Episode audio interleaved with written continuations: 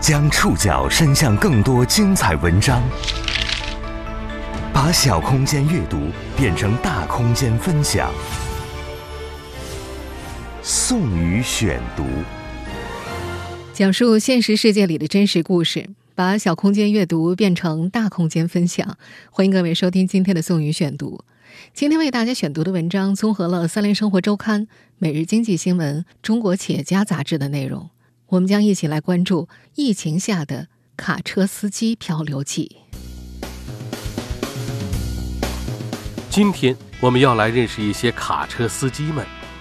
受疫情以及部分地区层层加码管控的影响，他们中的有些人被困上海十多天了，还有的被堵在高速公路上，在服务区就地隔离，更有一些人则因为刚从中高风险地方回到当地，被隔离在家。他们的困境是我国庞大物流链条正接受史无前例的重大考验的冰山一角。宋宇选读今天为您讲述疫情下的卡车司机漂流记。截至四月九号，卡车司机魏师傅已经在上海滞留十二天了。这些天，他住仓库，住路边，靠清水煮土豆。和老板送过来的面条过活。三月二十八号，魏师傅和另外两名货车司机开着三辆车，载着近百吨土豆，从济南莱芜出发，直奔上海。他们三人的计划是：二十九号凌晨到达上海，把货拉到指定的蔬菜批发市场后，就卸车返回。一趟下来两三天就能回家了。然而，这个计划在二十九号凌晨到达上海之后戛然而止。接货的菜场封了，近百吨土豆交给谁？怎么卸货？自己又该去哪儿？都成了问题。一直到被困的第十一天晚上，三车近百吨土豆才终于售罄。卖出前，有些土豆已经快发芽了。开了十二年卡车的吕哥，倒不用担心自己车上的货物有发芽腐烂的危险，他拉的是一车铝板。他是三月二十六号从重庆涪陵出发的，目的地是上海金山工业园区。可吕哥怎么也没想到，原本只需要用大概两天的行程，居然走了两个星期。期间，他体验了高速公路封闭、多次核酸、因行程码带星在服务区就地隔离等种种离奇经历。而家住江苏苏州昆山的卡车司机高师傅，则已经居家隔离一个多月了。最初被隔离的原因是他二月底去了一次上海，第二次被隔离，则是昆山本身的疫情，隔离期从四月一号开始。高师傅很沮丧，自从有了疫情，他好像几乎都在隔离。他说，他挂靠的物流公司在昆山还有七八个司机，通通都在居家隔离。如同高压水枪中的水流，在物流顺畅的日子里。卡车司机们好像是一群看不见面孔的存在，他们流转于各地的高速公路，按趟结算获得报酬。从出发地到目的地，节点式的通过一个又一个高速路口和服务区。而自从新冠疫情以来，高压水枪变成了没有拧紧的水龙头。尤其是这些天，一直以物流顺畅闻名全国的包邮区江浙沪等地，均采取了关闭高速公路出口及收费站等相关举措。除了江浙沪之外，河北、山东、广东等地对高速公路和货车司机的管控也在加强。作为庞大物流链条中的重要一环，卡车司机们面临的困境，可以让我们窥见这个春夏之交中国物流经济所面临的困境。由于各地防疫政策不统一，部分地区一刀切，高速管制导致拥堵等因素。不少卡车司机或被困在了目的地，或被困在了高速公路上，或因刚从中高风险地区回来被隔离在家里。放眼全国，适合的司机在某种程度上都成了紧缺物资。今天这期节目，我们要去认识几位普通的卡车司机，听听他们在这段时间的奇幻漂流。宋宇选读继续播出：疫情下的卡车司机漂流记。今年四十一岁的卡车司机吕哥开车十二年了。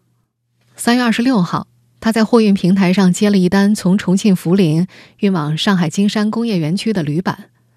出发的时候，上海的疫情已经有些严重了，但货主告诉他，因为这批货急需用，让他先上路。有特殊情况，他们再想想办法。当天夜里十二点多，吕哥走到湖北，准备停车休息的时候，接到了物流平台的电话，说是进入上海要有通行证才行。办理通行证需要司机的四十八小时核酸阴性证明和健康码绿码。三月二十七号，他在安徽安庆下了高速，去做了核酸，然后又上了高速，到浙江湖州的长兴服务区待了一天，等着货主给他办进上海的通行证。到了第二天早上清晨五点多，长兴服务区的工作人员通知说，该服务区要关闭了，让卡车司机们赶紧走。吕哥又去了浙江嘉兴的新城服务区，本来他是想换到同在嘉兴的嘉善服务区的。但考虑到嘉善服务区离上海很近，万一停留太久，手机行程码里有个上海就不好办了，所以临时决定去了新城。后来他才听说，嘉善服务区里有个驾驶员被感染了，不久也关闭了。三月二十八号的浙江嘉兴新城服务区停满了车。吕哥下车一打听，大部分都是要去上海但没有通行证的，还有一小部分是要去嘉兴的。但当时嘉兴也有阳性病例，必须要有二十四小时核酸检测才能够进。再加上当时嘉兴的其他几个高速服务区都关闭了，所以车辆基本都集中在这儿。车是一天比一天多，看看这边都是车，全是车，都在等着通行证。在这个服务区内，吕哥眼见着车辆越来越多，足足等了三天，货主才替他办好了通行证。但这个时候，他的核酸已经超过四十八小时了，需要重新做。当时新城服务区没有做核酸的，他只能花了一百二十块打车到嘉兴市区的一个核酸检测点重新做了一次。等到核酸检测结果出来，已经是当天夜里十一点了。可通行证仅当天有效，也就是说还有一个小时就过期了。他担心自己要这么进了上海就出不来了，他没敢走。等到第二天，货主又给他办了一张仅四月一号有效的通行证。后来吕哥听说，好像只有抗疫物资和生活物资才能够办上海通行证，有的卡友拉的是普货，就很难办得下来。他能办下来，好像也是因为他的这批货是供特殊部门使用的。带着这张通行证，四月一号，吕哥终于进了上海。从浙江嘉兴的新城服务区到上海金山工业园区只有九十公里，货主给他指定了一个高速公路路口，提醒他只能从这个口下，回去也只能从这个口上，全程不能下车。吕哥说：“这不是他第一次去上海，却是第一次看到一个和之前完全不一样的上海。一路上车特别的少。”进入金山工业园之后，路两边几乎没有行人和小汽车，却停满了卸完货的空卡车。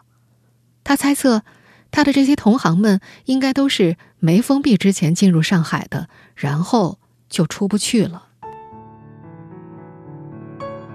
四月一号，拉着铝材进上海的吕哥没有猜错，的确有很多他的同行被困在了上海。和另两位司机一起拉了近百吨土豆进上海的魏师傅，就是被困的卡车司机之一。宋宇选读继续播出疫情下的卡车司机漂流记。吕哥拉着铝板进入上海金山工业园那天，魏师傅一行和三车土豆被困在上海闵行区某仓库，已经三天时间了。今年三十九岁的魏师傅。来自山东济宁，开卡车十多年。三月二十八号，他开着十三米长的挂车从山东莱芜出发，满满当当装了三十多吨土豆，运去上海某蔬菜批发市场。同行的还有其他两位满载的卡车师傅。三车土豆总共近百吨，是货主夏老板托人在山东采买的。原本三月二十九号拉到指定地点之后就能卸车返回。可是他们到上海当天接货的菜场被封了，魏师傅他们三个就这么被耽搁了下来。一开始，他们住的闵行区的那个仓库是货主夏老板租的，紧挨着上海虹桥机场，附近的饭店、超市、商店都已经关门，吃喝完全只能够靠自己。刚到上海前两天，魏师傅一行还有储存一些食物，但三个成年男性，一日三餐，三四天就吃完了。四月三号，夏老板托人送来两把面条和油盐，那时候。魏师傅他们自己储存的食物已经吃完了，于是只能开始吃从山东运来的这批土豆。没油就水煮着吃，有了油就能炒着吃。接下来被困的这段时间，一天两顿，三个成年男人绝大多数时候都在吃清水煮土豆。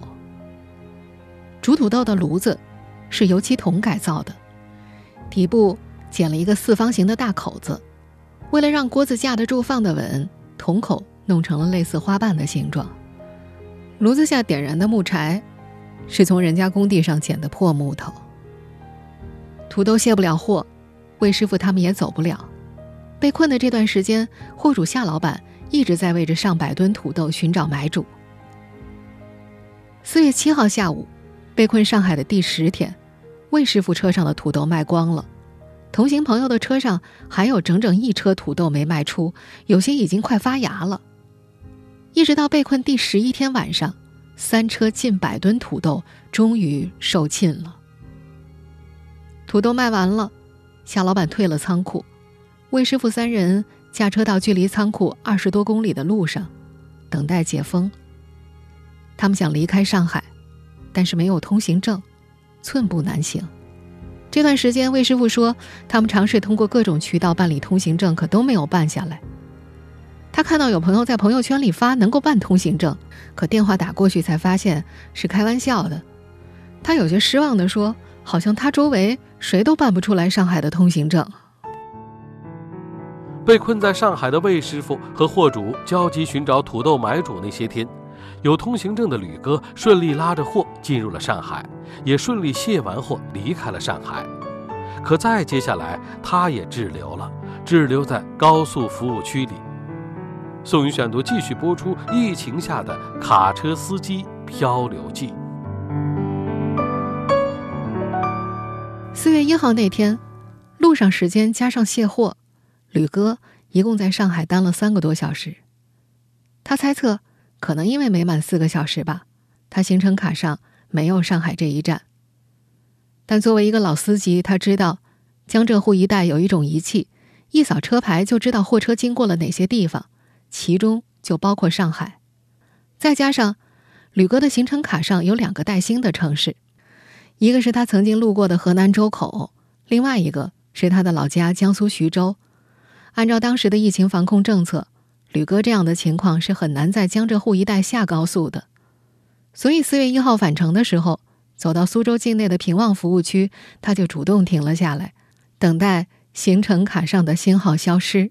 因为我的行程码还有徐州的一个星，还有一个周口的一个星，上海没超过四个小时，应该不会带星。我现在啊也算是自我隔离吧，就在这个服务区，我们哪里也不去。我们今天在节目里听到的吕哥的所有的声音呢，都是他在自己的短视频账号上发布的。从四月一号开始，和吕哥同时被滞留在苏州平望服务区的还有两个卡友，老王和小朱。他们一个拉的是橘子，另一个拉的是大蒜，都属于抗疫生活物资，可以进入上海，但出来之后也和吕哥的情况一样，都走不了了。他们三个就开始了在服务区里的隔离生活。平望服务区在 G 五零沪渝高速公路上，途经江苏苏州、浙江湖州、安徽宣城、芜湖、安庆等地。服务区分南北两区，北区的车基本上都是上海出来的。吕哥粗略估计了一下，当时整个服务区里大概停了不下两百辆卡车。服务区里的商店都没开门，只在饭点卖些快餐、方便面之类的，但是很贵。一份盒饭，甚至一盒泡面都要四十块，后面被不少卡友抗议了，降到了三十五块一份。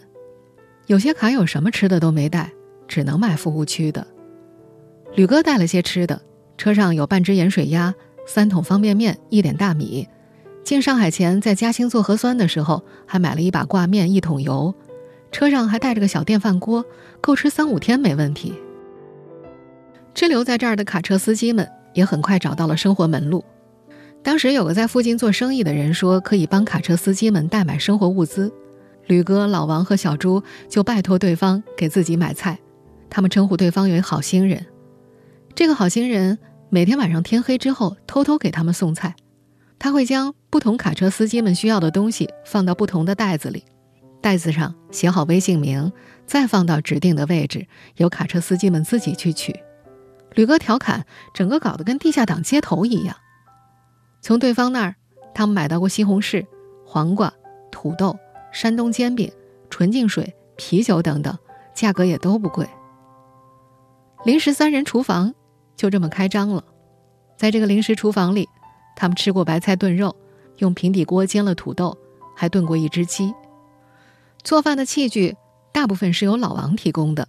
老王平时就喜欢在车上自己烧菜吃，车上物资很齐全，有煤气灶、卡式炉、油盐酱醋味精、平底煎锅，甚至还有擀面杖。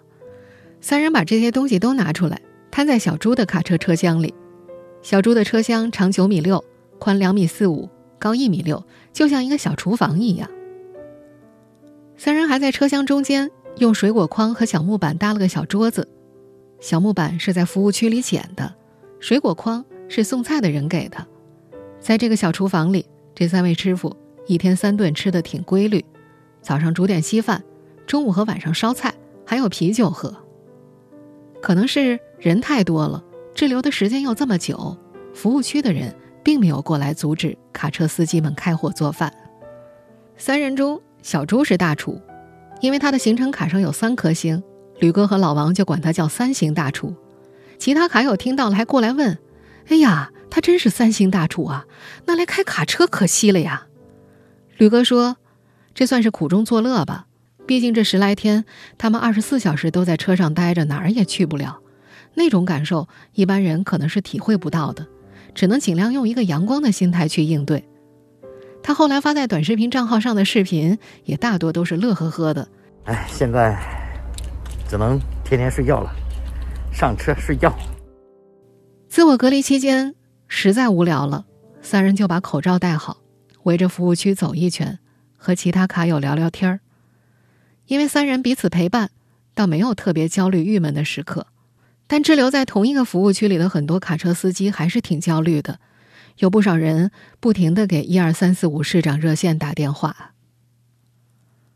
吕哥他们自我隔离的服务区里有一个核酸检测点，有两个医护人员长期值守，每天二十四小时免费给卡友们做核酸。卡车司机们每两天自愿去做一次，检测结果会自动上传到苏康码。四月九号那天，吕哥行程卡上的两个星都消除了，他试着申请了苏货通和路路通。苏货通是苏州市针对货运车辆及驾乘人员启用的软件，进入苏州市区都要提前申请，取得苏货码之后才可以进入苏州。而路路通是昆山范围内的市民服务软件，两个软件都显示绿码，这意味着吕哥可以在货运平台上接单了。而在他离开苏州平望服务区的时候，老王和小朱还在服务区里滞留着。四十一岁的吕哥结束隔离，离开苏州平望服务区，再度上路拉货时，魏师傅依然滞留在上海闵行区的路边。他没有通行证，不知什么时候才能离开。宋宇选读继续播出：疫情下的卡车司机漂流记。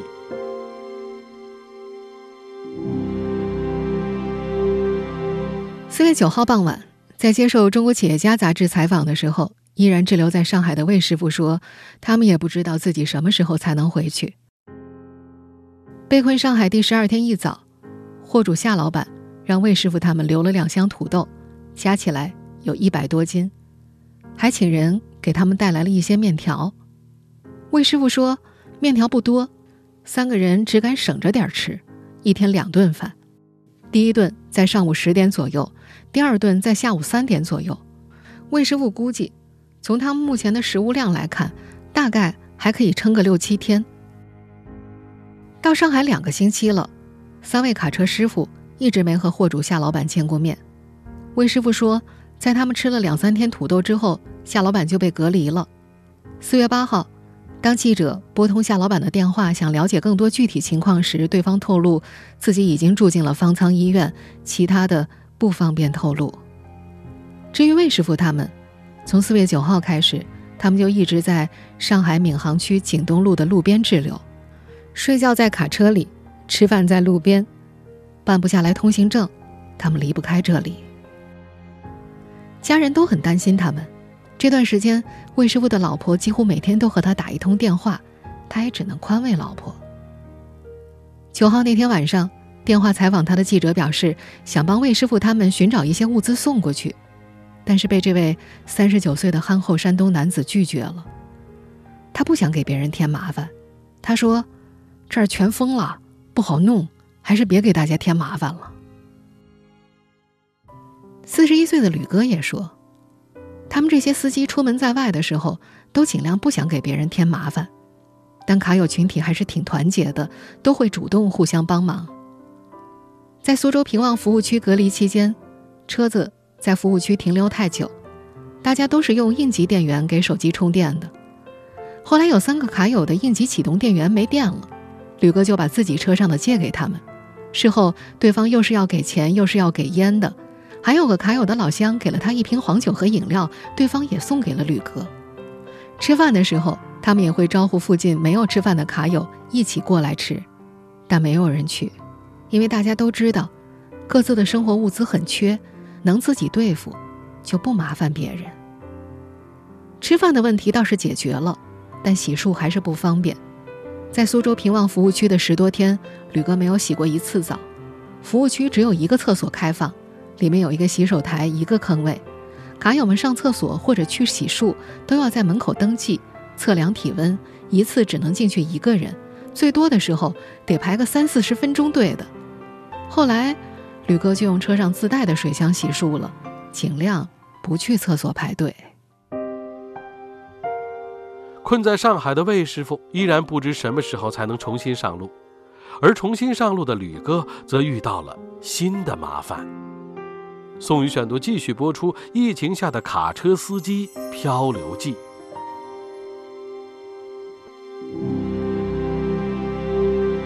离开苏州平望服务区之后，吕哥接了一单从昆山到重庆的货，拉的是塑料制品。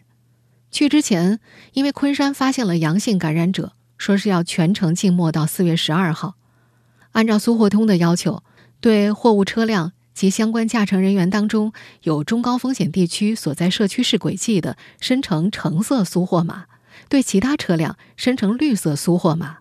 橙色苏货码货运车辆进入苏州的，经查验放行之后，申请企业要负责到查验点点对点接回货运车辆，确保途中不逗留，人员不下车。对卡车司机们来说，要弄清楚这些码，以及弄清楚这些码到底是干什么的，可不容易。在接受《中国企业家》杂志采访时，昆山华远天下物流的负责人高鹏有一肚子苦水要道。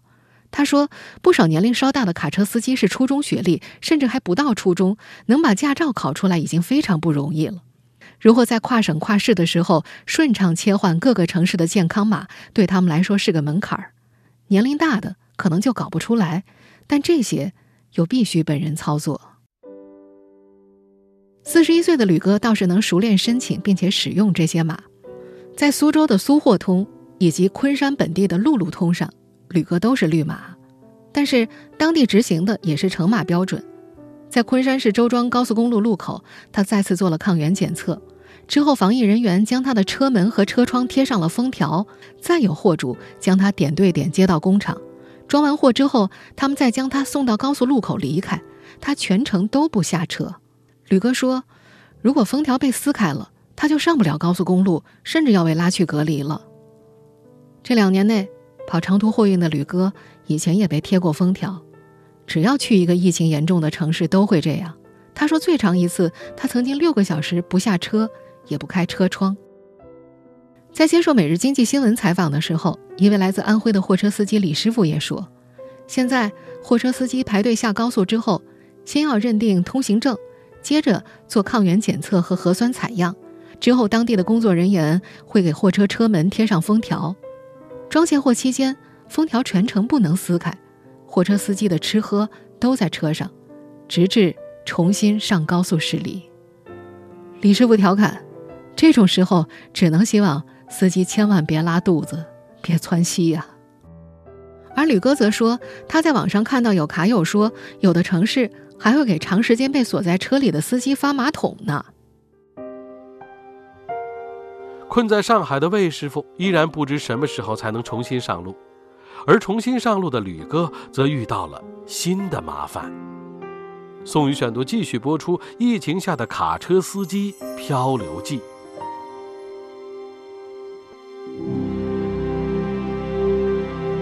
今年挂靠在昆山一家物流公司的高师傅，已经陆陆续续被隔离了一个多月了。三月九号，高师傅接到社区通知，让他居家隔离，原因是他二月底去了一次上海，而现如今已经是他第二次被隔离了，原因是昆山本身的疫情，隔离期从四月一号开始。高师傅很无奈，他说：“自从有了疫情，好像自己几乎都在隔离中。”他们公司在昆山这边有七八个司机都在居家隔离。高师傅所在公司负责人高鹏在接受采访时打了个比喻，比方说去河南，只要进了河南，绿码就会变成黄码，而河南刚好在中国的中间啊，好多南来北往的卡车司机都要从河南路过呀。而上海疫情严重之后，多地也发布了相应的严格管控措施，这些措施成为了筛子。这样能留下来的卡车司机就不多了，适合的司机就这么成为了物流线上紧缺的物资。卡车司机们的困境，政策层面已经有所行动了。早在四月七号，交通运输部召开物流保障协调工作机制会议。会议提出，严禁在高速公路主线和服务区设置防疫检测点，严禁擅自关停高速公路服务区，确保全国交通运输干线畅通。在这场会议之后，江苏、山东等省份改变了此前对货车的管控，并迅速出台措施，加大对货车司机的服务措施。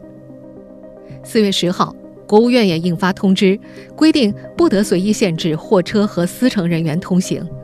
通知中强调，各地区各部门要加强值班值守，向社会公布应急运输保障电话、举报电话，及时发现并解决货运物流保通保畅工作中出现的问题，确保一断三不断。一断是指坚决阻断病毒传播渠道，三不断是指确保交通网络不断，应急运输绿色通道不断，必要的群众生产生活物资运输通道不断。通知中还表示，国务院有关部门要加大督导检查力度，对疫情防控措施层层加码，简单实行一刀切劝返，违规设置防疫检查点、擅自阻断运输通道的，要通过通报、约谈等方式督促有关方面加快整改。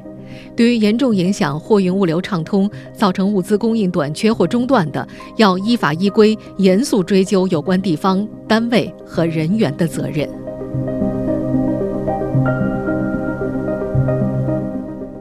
以上您收听的是宋宇选读《疫情之下的卡车司机漂流记》。